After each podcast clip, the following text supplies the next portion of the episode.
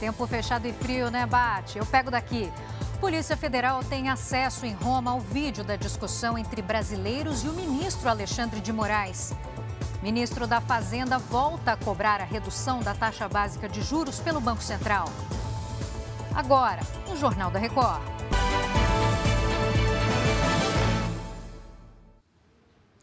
Polícia Federal teve acesso às imagens da discussão entre brasileiros e o ministro do STF, Alexandre de Moraes. O tumulto aconteceu em um aeroporto de Roma e a Mara Mendes traz agora as últimas informações. Mara, é com você. Ju... Giovana, os arquivos foram recebidos pela representação da Polícia Federal Brasileira em Roma. Agora, as autoridades italianas precisam autorizar o envio ima dessas imagens para o Brasil.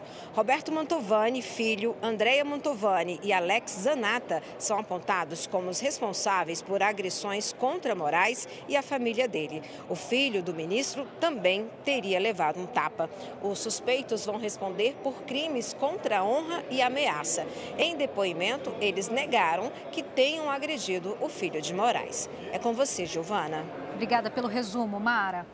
Fernando Haddad voltou a defender hoje a redução da taxa básica de juros. Agora chega a Natália Dovigo, que acompanha essa agenda do ministro no Rio de Janeiro. Natália, boa tarde.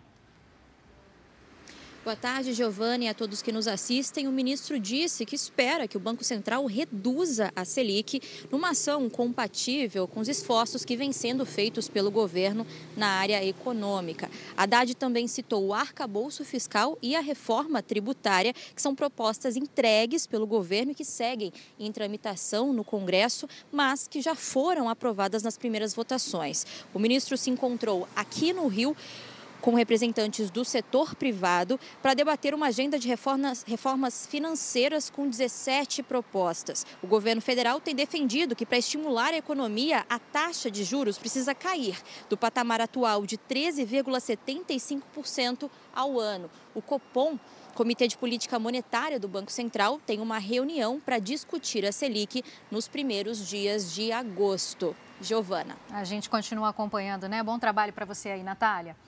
O suspeito de participar de um sequestro foi morto durante um confronto com a Polícia Militar no Paraná.